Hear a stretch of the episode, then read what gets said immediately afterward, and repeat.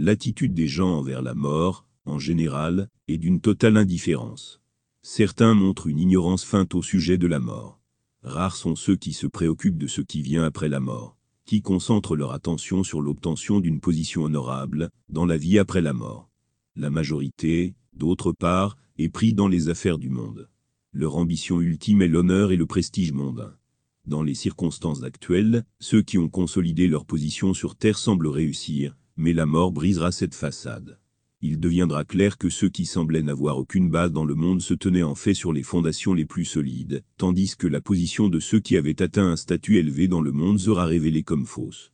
La mort effacera tout, après cela il ne restera que ce qui a de la valeur dans l'au-delà. Nous sommes obsédés par le monde qui se présente à nos yeux. Nous ne prêtons pas attention à l'appel de la vérité.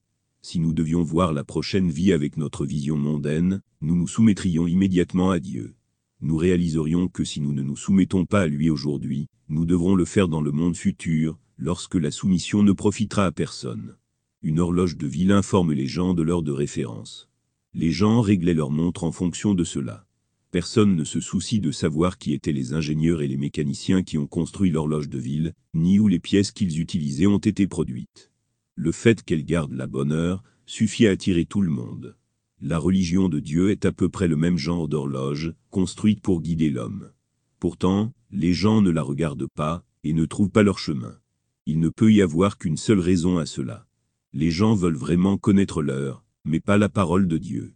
La religion de Dieu concerne la vie future, tandis qu'une horloge de ville est une chose de ce monde. L'horloge a un rôle important à jouer dans la réalisation des ambitions mondaines des gens.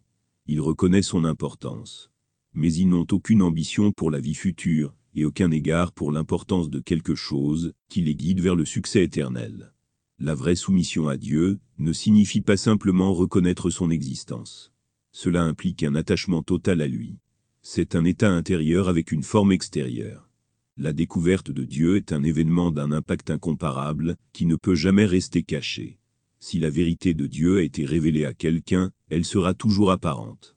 L'un de ces privilégiés désira que ceux qui l'entourent témoignent du fait qu'il a répondu à l'appel de Dieu, mis de côté le gain et l'opportunité du monde, et qu'il s'est entièrement consacré à Dieu.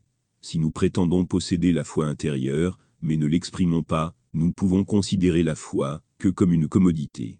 Quiconque fait passer les intérêts du monde avant Dieu ne peut jamais le découvrir la préoccupation des priorités et des préjugés mondains est tout le contraire de la vraie soumission à Dieu, et deux de ces états conflictuels ne peuvent jamais fusionner en une seule âme.